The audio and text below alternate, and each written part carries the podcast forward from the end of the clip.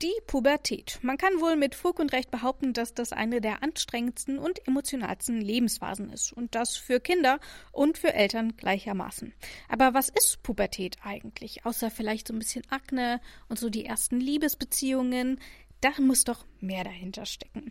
Wir wollen uns heute deswegen mal fragen, wer eigentlich ein Teenager ist, was es mit der Pubertät so auf sich hat und wie dort eigentlich Jugendliche und Eltern beide gut durchkommen. Und damit sage ich Hallo und herzlich willkommen zu Das Grüne Herz, dem AOK Plus Podcast. Mein Name ist Rabea. Hi. Das Grüne Herz, der AOK Plus Podcast.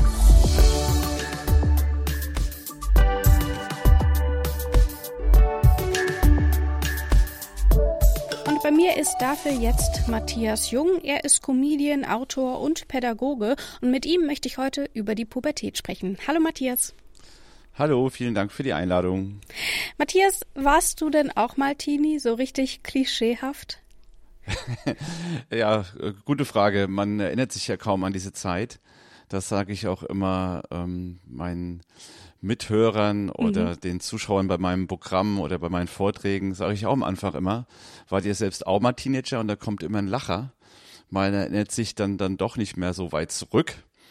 Ähm, ich war es auch mal und auch durchaus, äh, ja, mit, äh, mit Hormonen äh, ähm, gesegnet und dann haben meine Mutter und ich haben so einige Kämpfe ausgetragen, auch verbal. Und da wurde es gerne mal laut. Wir kommen ja vom Dorf. Ähm, da haben wir so da einiges zusammengebrüllt. So. nee, dann nimmt man wahrscheinlich den Krach mehr wahr. Vielleicht auch das. Als, als in der Stadt. Also wir haben da, ähm, ja, meine Mutter hat es, glaube ich, immer, und das rate ich ja immer auch den Eltern, aber es ist natürlich auch super schwer, es nicht so persönlich zu nehmen. Also ich muss ja ausrasten, ich muss ja austicken, ich muss ja raus. Also der Sinn der Pubertät ist es ja, sich abzunabeln und das schaffe ich nur, indem ich mich quasi gegen die Eltern stelle, leider auch auf das ein bisschen deutlicher, ein bisschen lauter. Ähm, und meine Mutter hat das immer sehr persönlich genommen und deshalb gab es dann immer wirklich sehr heftige Reibereien. Aber das weiß ich jetzt selber auch als Vater, ist nicht, nicht persönlich zu nehmen, ist auch total schwierig. Und äh, ja, meinen Eltern sage ich dann immer bei den Vorträgen immer atmen, atmen. Und man glaubt gar nicht, dass man die Atemübungen aus dem Geburtsvorbereitungskurs auch zehn Jahre später noch braucht. Gibt es denn aber vielleicht auch positive Erinnerungen an die Pubertät, wo du sagst, das ist bei der Pubertät richtig toll? Also man denkt ja bei Pubertät immer an peinlichen Stimmbruch, vielleicht ein paar Pickel, Hormone drehen durch. Aber was sind denn die schönen Seiten der Pubertät? Die schönen Seiten ist letztlich dieses Ausprobieren, dieses Erfahrung sammeln, auch dieser Gedanke einfach mal machen, gar nicht groß drüber nachzudenken. Und man ist ja auch noch gar nicht in, in sozialen Zwängen drin. Also man kann ja einfach erstmal so tun und lassen, was man will. Man kann auch einfach mal chillen. Ich sehe das bei meinem Sohn, der ist quasi nur am Chillen und am Abhängen äh, auf der Bude. Und ähm, eine Mutter sagte so schön letztens, äh, er, er liegt nicht rum, er reift wie ein Wein oder ein guter Käse und und insgeheim beneide ich ihn manchmal auch drum, weil das ist einfach eine schöne Phase. Klar haben die auch viel mit sich zu tun, die haben viel zu begrübeln. Ich sage immer, die haben so ein Rendezvous mit sich selbst und das dauert. Das ist kein Speeddating und da muss man viel überlegen, aber es ist auch eine tolle Zeit, wo man einfach nur mal einen Tag lang durchzocken kann oder einfach mal durchgrübeln kann. Und äh, das war damals auch toll. Also einfach mal ein bisschen Computer spielen und einfach machen und tun, was man möchte, ohne sich mit Kämpfen äh, mit dem Finanzamt oder mit mhm. Politessen oder weiß der Geier was. ähm, einfach mal so einfach in den Tag reinleben. Hm. Du bist ja, ähm, ich habe es eben schon gesagt, ähm, Autor, Comedian, aber du bist eben auch studierter Pädagoge.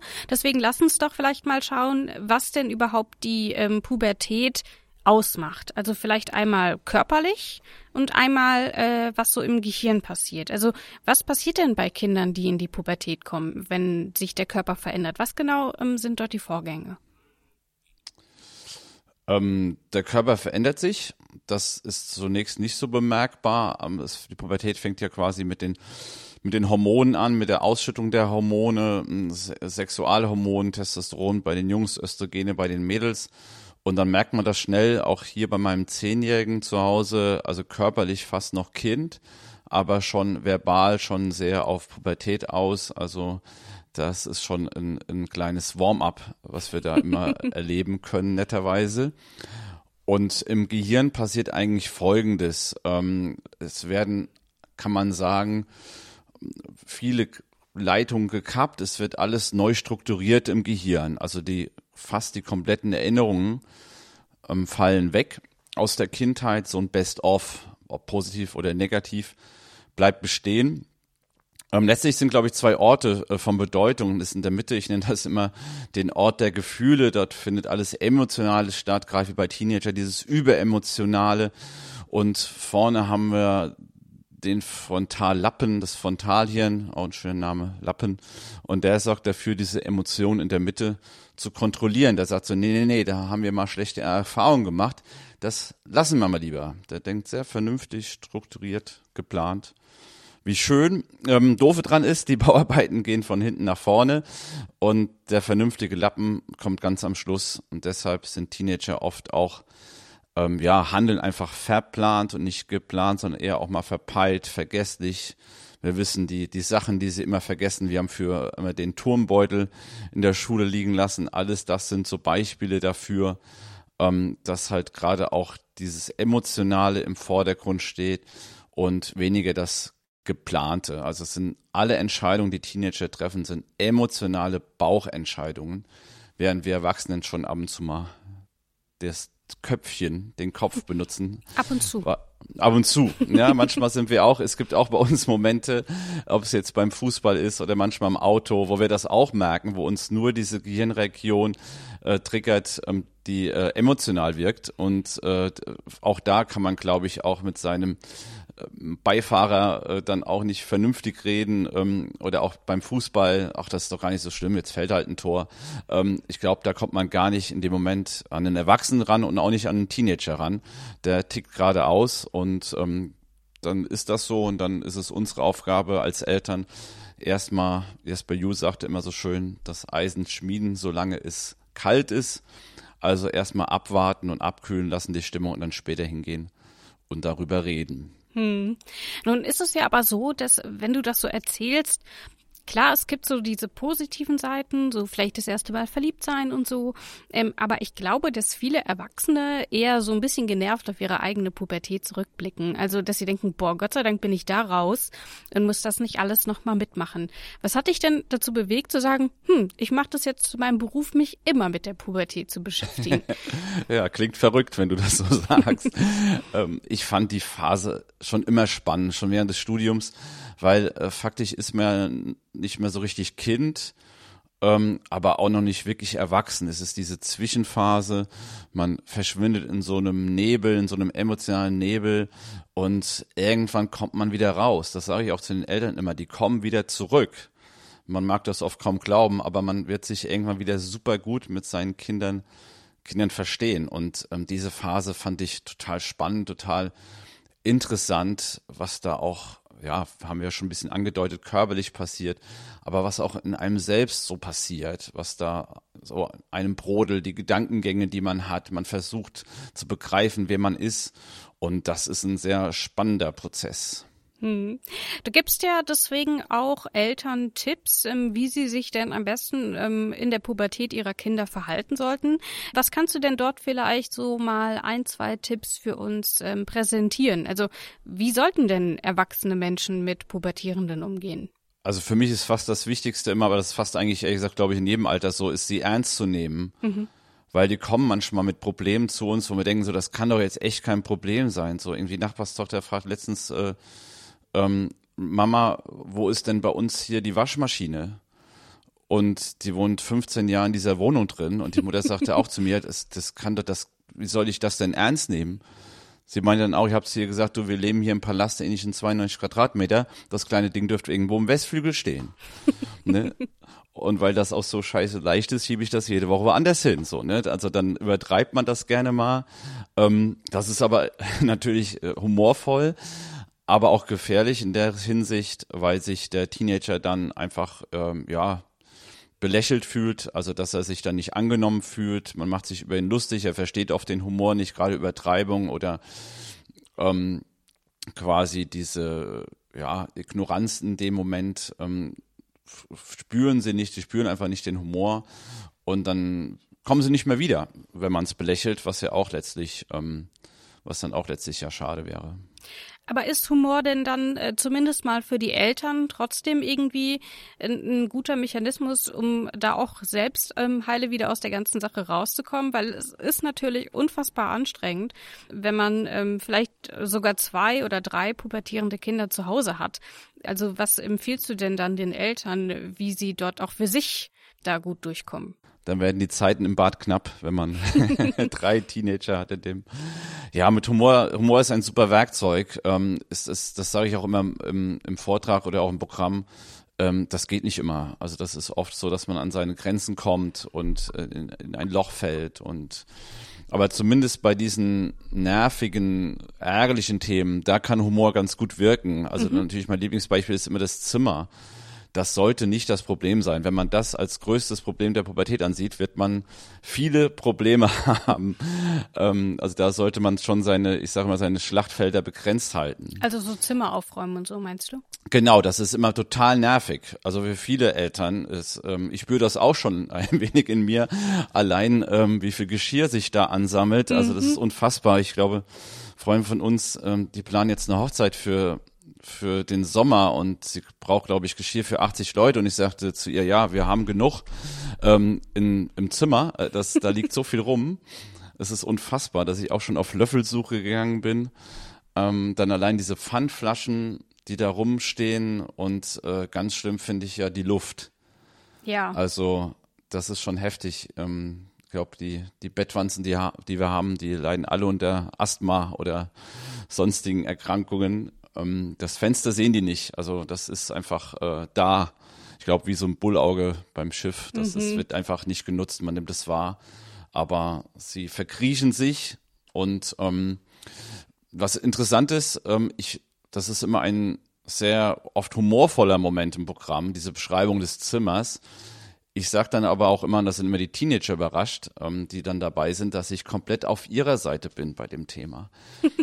weil die haben auf einmal was, was sie als Kinder noch nicht hatten. Es ist neu, es ist spannend, es muss verteidigt werden. Das Gefühl von Privatsphäre ist auf einmal da. Die treten auf einmal aus diesem Familienklumpen raus und begreifen auf einmal, ja, es gibt mich, ich bin ich sozusagen. Und, und das ist immer für die sehr spannend. Und dann ist es auf einmal so, dass wenn man ohne anzuklopfen die Tür reinkommt oder wenn man die Tür wieder oder das Zimmer wieder verlässt. Die Tür lässt man ein Spalt offen. Viele Eltern wissen das. Was für ein Drama. Mama, Tür zu, Papa, Tür zu. Und das ist jetzt ihr Reich. Und das ist jetzt ihre kleine Wohnung in der großen Wohnung. Mhm. Das ist jetzt ihre Privatsphäre. Und die verteidigen die natürlich, klar. Und da wollen die eigentlich auch machen, was sie wollen, selbst wenn das dann natürlich schwierig aus, aussieht. Also ich glaube, Tür zu ist dann natürlich ein schöner Tipp glaube aber, der größere Tipp ist einfach, sich nicht so darüber aufzuregen, sondern in der Tat das ein wenig mit Humor zu nehmen. Da vielleicht auch äh, von meiner Seite ein Tipp an die Eltern. In der in den allermeisten Fällen wächst sich das ja aus. Also ich kann nur von mir sprechen, aber mein Zimmer äh, früher war die reinste Katastrophe. Und, und äh, seitdem, wenn man dann aber alleine wohnt und eben nicht den Zufluchtsort hat, ins saubere Wohnzimmer zu gehen oder in die Küche oder in irgendein anderes Zimmer der Wohnung oder des Hauses, dann räumt man schon von ganz alleine seine Wohnung auf, weil man es nicht will, dass es überall dreckig ist. Von daher, ähm, heute hasse ich es, wenn Sachen rumliegen und ähm, von daher wächst sich das wahrscheinlich in den meisten Fällen irgendwie aus. Die Frage ist ja aber trotzdem, wann ist denn irgendwie, wann sollte man den Humor beiseite legen? Also wo sind denn die Grenzen bei Pampigkeit und Verweigerungshaltung überschritten? Also bei Selbst- und Fremdgefährdung, früher, was ist, wenn Aggressionen auch gegen die Eltern vielleicht auftreten? Wie geht man denn wirklich mit solchen schwierigen ähm, Pubertierenden um, die wirklich auch äh, Grenzen überschreiten? Ähm, ja, also einfach zumindest äh, zu wissen, die Grenzen festzulegen Und ähm, natürlich gibt es ganz krasse Probleme, wenn es wirklich sehr, sehr aggressiv wird oder rassische Sachen auch in Bezug auf Schule, diese Schulverweigerung oder auch, dass sie komplett abhauen.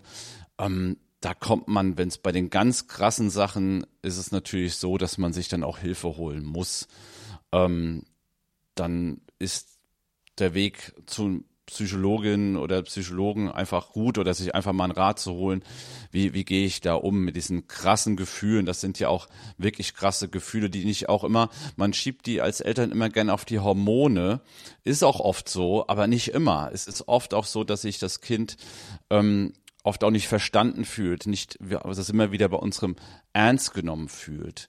Ich glaube, es ist immer schwer, da auch eine Balance zu finden. Ähm, es ist oft so, wenn unser Teenager sehr, sehr genervt ist, Mama, du nervst, Papa, du nervst, bekommen mhm. wir direkt zu hören.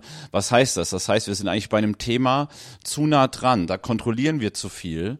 Und da gilt es vielleicht auch darum, mal neu auszuhandeln, ähm, auch mal Freiheiten zu schenken, auch mal in dem guten Moment, der nicht oft ist, einen guten Moment zu finden mhm. mit seinem Teenager, aber auch mal zu, zu fragen, du, ich bin da komplett ratlos bei dem Thema, warum du da jetzt so rumschreist. Was, was kann ich tun? Ähm, kannst du mir helfen, dass du mir, dass wir da eine positive Atmosphäre finden, also den Teenager auch mit ins Boot holen und nicht nur von oben herab quasi da Dinge beschließen, sondern probieren auf Augenhöhe zu kommunizieren, sie ernst zu nehmen, auch bei so einem Gespräch viel zuhören, also nicht so, dass wir wieder selbst viel erzählen ähm, wenn das so ist, dass das so ähm, eine Talkshow wird, ähm, dann lassen wir das Gespräch besser. Das meine ich mit dem guten Moment. Das mhm. ist ja oft so, die Teenies kommen von der Schule nach Hause, wie war die Schule gut? Das ist ja oft das höchste der Gefühle. Aber so geht's dir oder mir vielleicht auch manchmal, wenn ich von der Arbeit komme, da habe ich auch keinen Bock, äh, jetzt große, äh, große Dinge zu erzählen. Mhm. Und da muss man das einfach in, in, in dem Moment einfach so zu tolerieren und ähm, akzeptieren. Also wirklich auf Augenhöhe unserem Teenager zu begegnen und vielleicht auch selbst mal nach Hilfe fragen. So, was können wir tun, um mit der Situation etwas gelassener umzugehen? Und vielleicht ertappe ich mich auch, dass mich vielleicht selbst was aus der Kindheit triggert, aus meiner Kindheit da getriggert hat. Oder vielleicht muss ich auch kapieren, dass ich langsam loslassen muss, dass ich mein Kind mehr Vertrauen schenken muss bei dem Thema und auch letztlich auch seine Erfahrungen machen muss. Also das mhm. sind ganz viele Prozesse, die dann rauskommen, aber die dann auch letztlich nur zum Vorschein kommen, wenn wir uns mit unserem Teenager beschäftigen und uns auf der Suche wirklich nach diesem guten Moment machen, wo wir wieder ein bisschen quatschen können. Was sagst du denn dann ähm, als Pädagoge zu solchen, ja, ich sag mal, diesen Strafen, Hausarrest, Handy weg, eine Woche kein Internet oder weiß nicht, ob das überhaupt noch moderne äh, Strafen sind. Es war damals, als das Internet noch neu war und man noch auf knuddels.de gehen wollte, äh, ja. war das damals schon ganz schön einschneidend. Ähm, sind denn Strafen ähm, wirklich so eine Ultima Ratio, dass man sagen kann, okay, jetzt ist hier aber Schluss?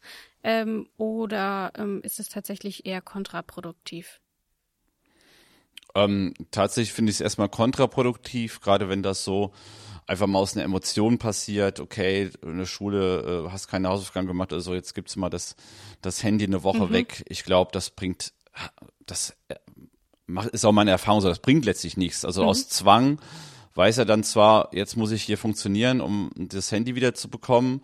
Das wird aber auch nicht auf Dauer funktionieren. Also das, da ist das Gespräch dann, glaube ich, wirklich ratsam, weil das ja auch nicht gut für sein Selbstwertgefühl, für sein Selbstbewusstsein ist, ne? weil man ihm ja quasi klar macht, ja, wenn du das machst und dann bekommst du das, also er funktioniert dann letztlich nur, aber er kann da nicht eigenständig dann ähm, äh, dazu eine Meinung bilden oder was dazu denken, beziehungsweise beziehungsweise dann ähm, was dazu sagen. Also dann gibt es ja, äh, das wird ja gerne formuliert mit logische Konsequenzen, dann ist dann auch auf die äh, die Diskussion, sind das nicht doch auch Strafen? Ich finde, das, das bietet der Alltag letztlich. Also letztlich gibt das der Alltag her, wenn ich meinem Sohn sage, dass er um 19 Uhr zu Hause zu sein hat. Ähm, Im Winter ist ja knapp elf und ist auch wichtig, glaube ich, immer ein kleines Zeitfenster aufzumachen, also nicht 19 Uhr Punkt zu sagen, sondern vielleicht 19 Uhr bis 19.15 Uhr.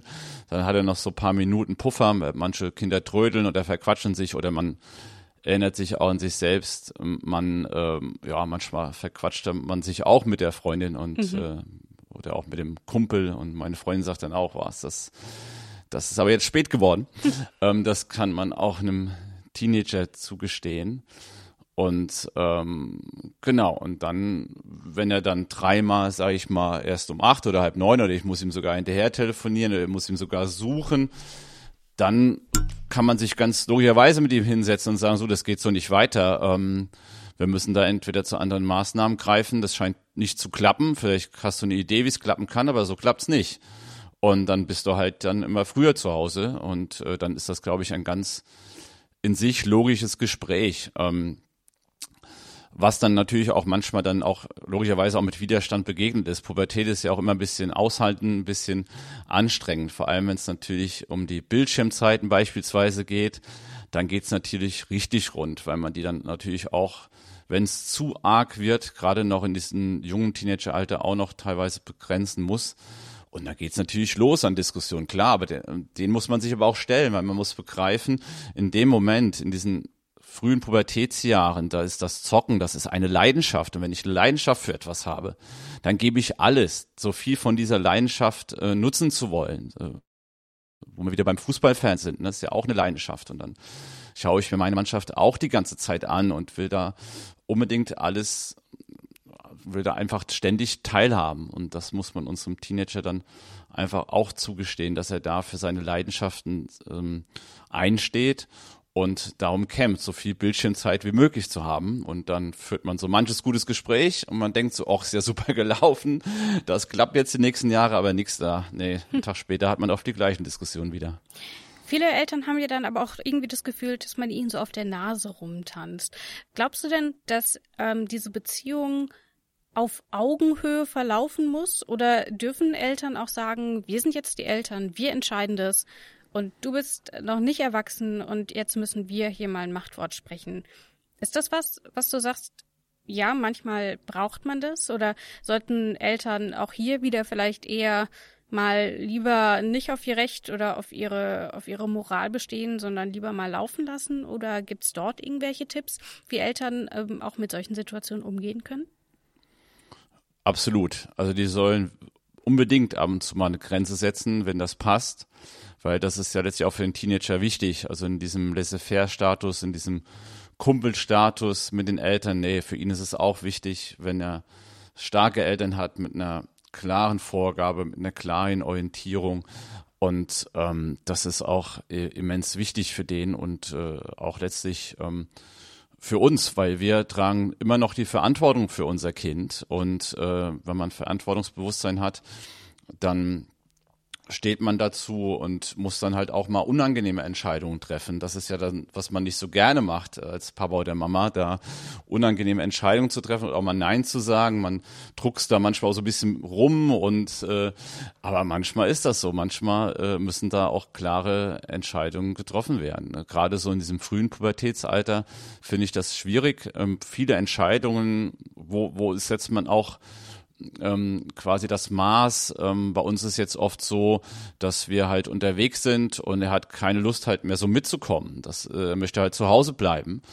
Ähm, das geht aber noch nicht wie bei einem Elternteenager so quasi ähm, über lange Zeit. Manchmal fahren wir morgens los auf den Ausflug und abends zurück und der will am liebsten nicht mehr mit. Und dann ist, dann sind das sehr hartnäckige Diskussionen, aber im Endeffekt muss er dann mit. Es ist oft auch dann super und wir schauen natürlich auch schon in Absprache mit ihm, dass wir auch paar Sachen machen, die ihm gut gefallen. Es geht halt nicht nur so, weil wenn, wenn Tante Heidi Geburtstag hat, ähm, dann ja, ist sie halt die Hauptperson an dem Tag und ähm, dann muss man auch da ein bisschen das so kommunizieren. Ähm, ja, das sind aber oft auch große Kämpfe, ähm, die man aber auch dann ertragen muss. Pubertät ist manchmal aushandeln. Das muss ja auch so sein, weil die wollen sich abnabeln, die müssen sich abnabeln, die üben quasi erwachsen werden, die üben eigene Entscheidungen zu treffen.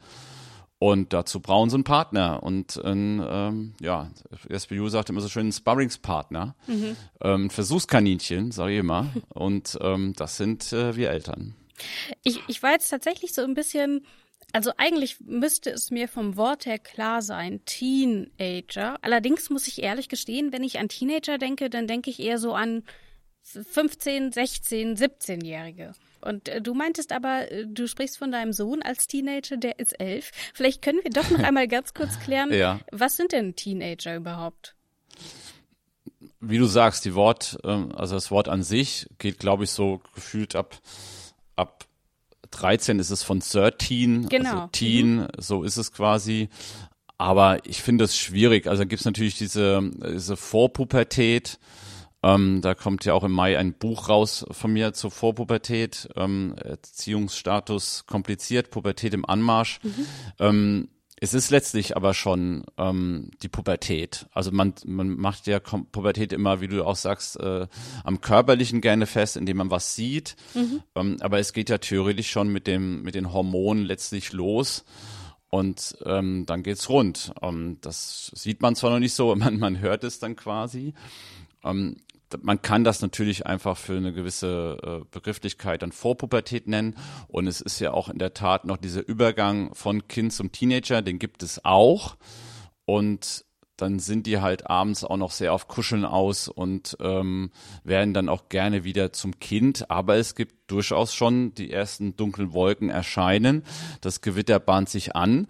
Und dann kann man eigentlich auch schon ja fast vom Gewitter sprechen. Und ähm, deshalb finde ich. Wir haben eine Pubertätsgruppe, die heißt Keep Cool Mama bei Facebook mhm. äh, mit über 14.000 Muttis und da haben wir es jetzt so gemacht, dass wir das ab 10 in der Tat zählen. Es ist auch oft so, dass neun ne? Jahre.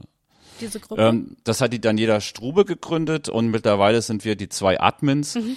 und haben auch viele Moderatoren und helfen da permanent ähm, mit der Pubertät irgendwie äh, auch humorvoll umzugehen. Mhm aber auch zu helfen, klar, einfach auch gute, gute Tipps zu geben, wenn es auch mal krass wird, wie wir es vorhin auch hatten, wenn der Teenager viel äh, auf, auf sehr krass reagiert in seinem Verhalten. Daher können wir auch helfen, zumal ja auch Muttis mhm. da gibt, die bestimmt auch eigene Erfahrungen da auch schon gemacht haben. Wir packen ähm, auf jeden Fall den Link auch zu dieser Facebook-Gruppe in die Show Notes, also für alle verzweifelten Eltern, die diesen Podcast hören und eventuell Hilfe suchen, ähm, die können sich dort auf jeden Fall dann auch an dich und die vielen anderen Leute in dieser Gruppe wenden. Du beschäftigst dich ja in deiner Arbeit ähm, insbesondere mit der Generation Generation Z. Ich weiß nicht, wie sagen das die coolen Kids heute? Auf jeden Fall mit dieser. Die sagen das, glaube ich, eh nicht. Das, das sagen die Soziologen oder wer auch immer. Die Erwachsenen sagen das. Ja, die nehmen wahrscheinlich. Die Buchstabe immer. Aber was ja. definiert denn diese Gruppe an Menschen überhaupt? Um, ähm, ja, die wird ja dann aus, aus der Arbeitssicht, aus der beruflichen Sicht quasi betrachtet, die Generation Z. Und ähm, ja, die sind eigentlich immer, man dann, man neigt dazu immer arrogant zu sagen, aber die sind natürlich relativ selbstbewusst, kommen die daher. Die sind äh, digital groß geworden, ähm, die können sich auch in eigenen Branchen die Azubi-Stellen auch mittlerweile aussuchen. Mhm. Und ja, das Selbstbewusstsein, was die dann hin und wieder haben, das, das merkt man denen auch an. Also mein Lieblingsbeispiel dazu immer, ähm, Freund von mir arbeitet in der Baustofffirma und der hat mir erzählt, dass beim Vorstellungsgespräch ähm, der angehende Azubi kurz vor Schluss aufgestanden wäre und hätte gesagt, ja, vielen Dank fürs Gespräch, ich melde mich dann bei Ihnen. Sehr Hat er wirklich gesagt. Und der Chef war verdutzt und sagte, ja, würde uns freuen. Ähm, aber das strahlt das so ein bisschen aus, dass sie diese schon so eine klare Vorgabe haben. Die haben auch quasi von der Generation Y gelernt, ähm, die sich auch teilweise, ich sag mal, ja, was heißt totgeschuftet, will ich jetzt mhm. nicht sagen, aber es ist natürlich schon, das ist auch eine Burnout-Generation und die will das natürlich auch anders machen. Also die legen schon auch viel Wert auf Freizeit. Also sie begreifen halt, ähm, also wenn ein Zettler neben Y sitzt, ähm, dann sagt der Zettler so um 18 Uhr äh, oder auch früher so, ich habe jetzt einen Tanzkurs mit meiner Frau, bis dann. Und die Y, ne, die sagen, wie, nee, es muss ja noch das gemacht werden und das, du kannst ja jetzt keinen Tanzkurs so, ne? Und dann, ähm, und dann stellen die Firmen einen Kicker auf oder einen Billardtisch und dann, dass sie noch ein bisschen bleiben. Ähm, das haben die Zettler aber jetzt mittlerweile ganz gut durchschaut. Also die wollen das wirklich trennen, die wollen natürlich Spaß auf der Arbeit haben und erfolgreich sein und ähm, ja, einfach Geld verdienen und sich wohlfühlen, aber auch Freizeit haben. Das mhm. ist für die enorm wichtig, diese Unterscheidung. Das ist eigentlich auch, ja, letztlich auch recht clever. Ja, das wird ja uns ollen Millennials, ich bin ja ein Millennial mit Anfang 30, ähm, auch vorgeworfen, äh, dass wir überhaupt keine Arbeitsmoral mehr hätten. Das ist ja dann so die Kehrseite aus der Arbeitgeberinnensicht. Ähm, keine mit Harry Potter groß geworden. Genau, quasi. wir sind mit Harry Potter groß geworden und denken, Hufflepuffs. und denken, ja. ja, ich bin tatsächlich ein Hufflepuff. So, ja. Haben wir das auch geklärt. Aber auf jeden ich Fall. Ich überleg, was ich bin. Ja, du mal so einen Test machen, die gibt's ja überall. Ach. Ähm, aber worauf ich hinaus will, ist, also diese, diese Attribute von wegen Work-Life-Balance und ähm, machen nicht mehr jeden Scheiß irgendwie mit. Äh, die werden ja auch schon den Generationen, auch der Generation Y und so, ja, alle irgendwie ähm, äh, schon angedichtet. Ähm, Gibt es denn dort tatsächlich noch Unterschiede oder ist es tatsächlich einfach ein Trend, der sich äh, in den letzten Generationen und jetzt eben auch in der Generation Z fortgesetzt hat, ähm, um dort ähm, so ein, so ein besseres Leben führen zu wollen und was ja aber gleichzeitig auch damit einhergeht, die Millennials sind ja die erste Generation, denen es schlechter geht als ihrer Elterngeneration. Also siehst du dort so einen Trend, was so die Pubertät angeht, dass, dass die Leute von vornherein andere Werte entwickeln? Vielleicht auch, weil sie es von ihren Eltern sehen und denken, boah, nee, da habe ich keine Lust drauf? Ich glaube schon, dass sie einfach grundsätzlich sehr, sehr gut beobachten und ähm, die Generation Y beobachten, die Eltern beobachten und äh, dann aber auch schnell wieder bei sich sind und sich dann sind wir wieder bei dem Abarbeiten, dass sie dann schauen, was ja, was ist dann meine Meinung dazu? Will, will ich das machen? Also ist natürlich schon so, dass sie ähm, viel mehr ausprobieren können. Ich komme aus einer Generation, wo man sich eigentlich fast für ein Studium oder für eine Arbeit erstmal entscheiden sollte. Mhm.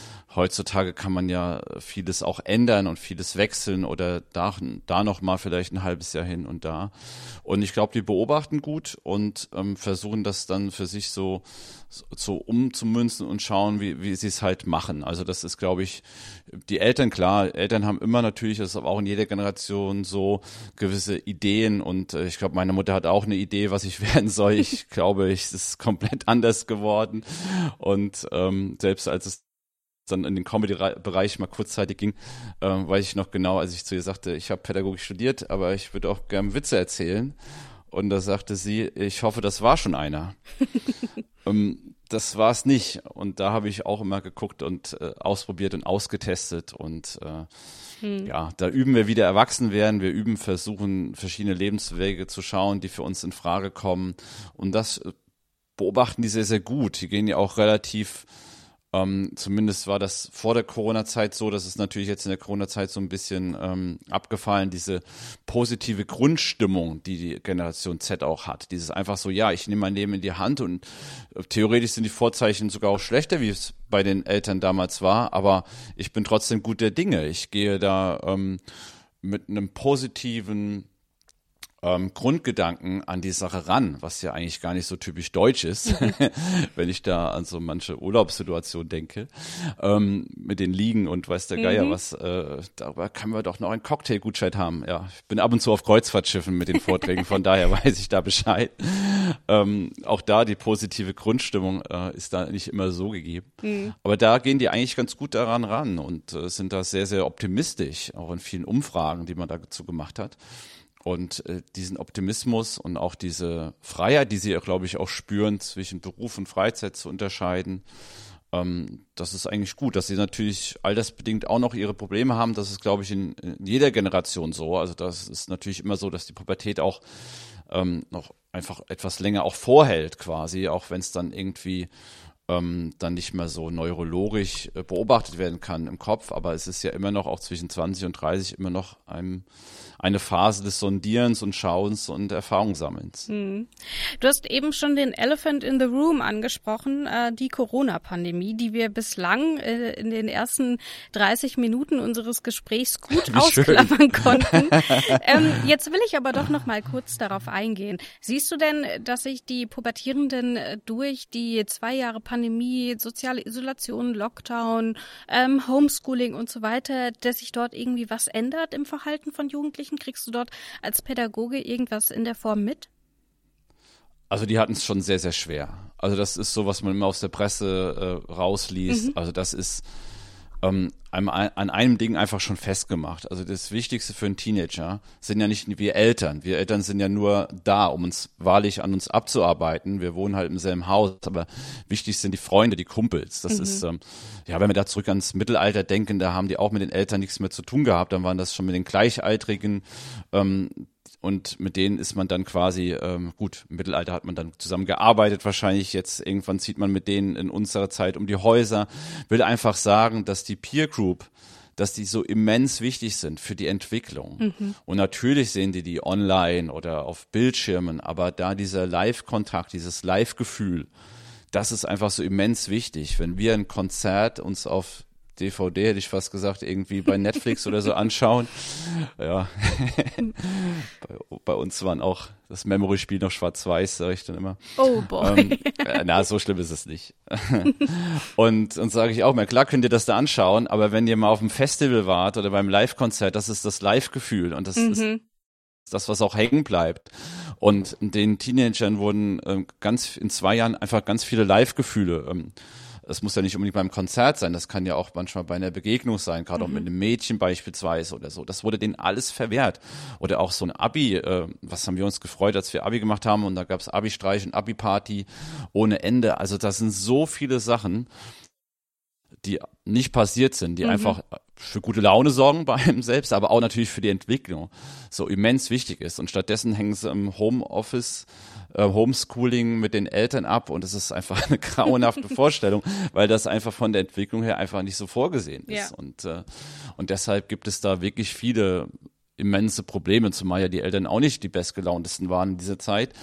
Ähm, das ist dann schon gerade jetzt in dem Bereich Freunde, der ja so wichtig ist für unsere Teenager, ähm, ja, das ist aber, das ist aber auch nur ein Bereich. Und da gibt es einige Bereiche, wo die einfach emotional und auch sozial einfach da ähm, jetzt einfach Probleme haben. Hm. Dann lass uns doch äh, zum Schluss trotzdem noch gucken, wie wir diesen jungen Menschen ähm, vielleicht noch ein paar Tipps geben können in, im Umgang mit ihren peinlichen und nervtötenden Eltern. was kannst du denn noch an die junge Generation, über die wir heute ganz lange gesprochen haben, was kannst du ihnen denn sagen? ja, dass Eltern natürlich peinlich sein müssen. Das ist ja natürlich so. Das ist die Kernkompetenz und äh, ähm, ja, ich sage immer, das hat auch seinen Grund, aber haben ja gesagt, Job des Teenagers ist es, sich abzunabeln. Und natürlich macht das nur Sinn, wenn ich das doof finde, was die Eltern machen. Wenn ich das peinlich finde, weil ansonsten brauche ich mich auch nicht abzunabeln, mhm. ist ja mhm. alles gut.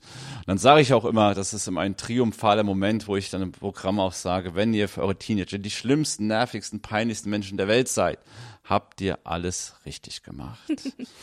Und deshalb ist es da einfach, es gibt ja auch äh, lustige Momente, also nicht so, dass das nur äh, anstrengend ist. Ähm, eine Mutti hat mir mal erzählt, äh, da kam ihr Sohn auch zu ihr, Mama, wenn wir jetzt einkaufen gehen, dann, dann kennen wir uns nicht. Ja, war ihm das so peinlich. Und, und dann waren sie im Saturn, da wollte er ein Playstation-Spiel haben und oh, sagte, ich Mama, ich will, worauf das hinausläuft. Genau, also ich will FIFA 22 und dann hat die Mutter ihn zur Information geschleppt und gesagt, rufen Sie mal die Eltern aus, der schnaut mich hier an.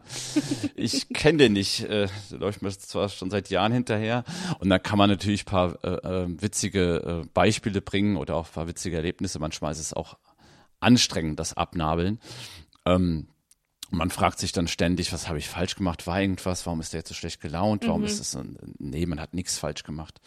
Und das sei auch vielleicht am Schluss gesagt. Ähm, das kann man sich ja alles, dieses Abnabeln kann man sich sehr charmant zurecht erklären.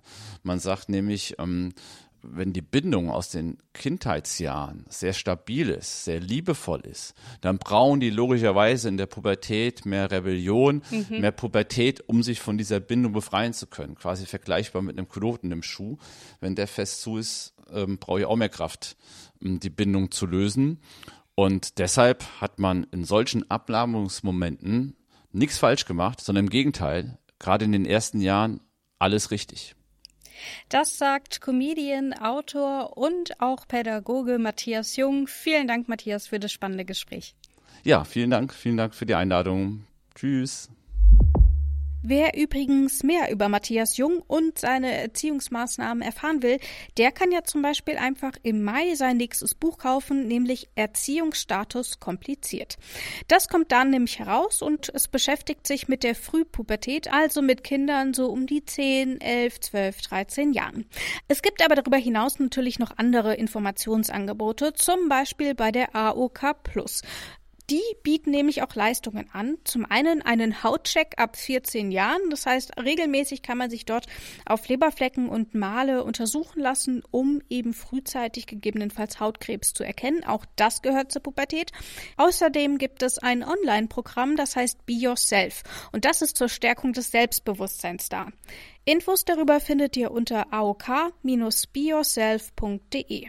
Außerdem bietet die AOK Plus Untersuchungen für Jugendliche ab 13 Jahren und noch einmal ab 16 bzw. 17 Jahren an. Jugendliche können dann über das Thema Rauchen, Sexualität und eben auch zur Erkennung und Behandlung von Pubertäts- und Sexualitätsstörungen aufgeklärt werden.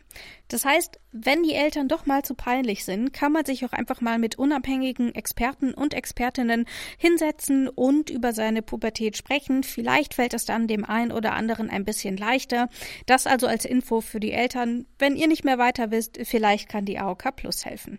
Und für alle, die sich vielleicht ein bisschen unwohl dabei fühlen, die können das Ganze auch einfach anonym machen, nämlich beim Infotelefon Clarimedis. Die Hotline erreicht ihr unter der 0800 1265 265 und das rund ums Jahr 365 Tage, 24 Stunden am Tag.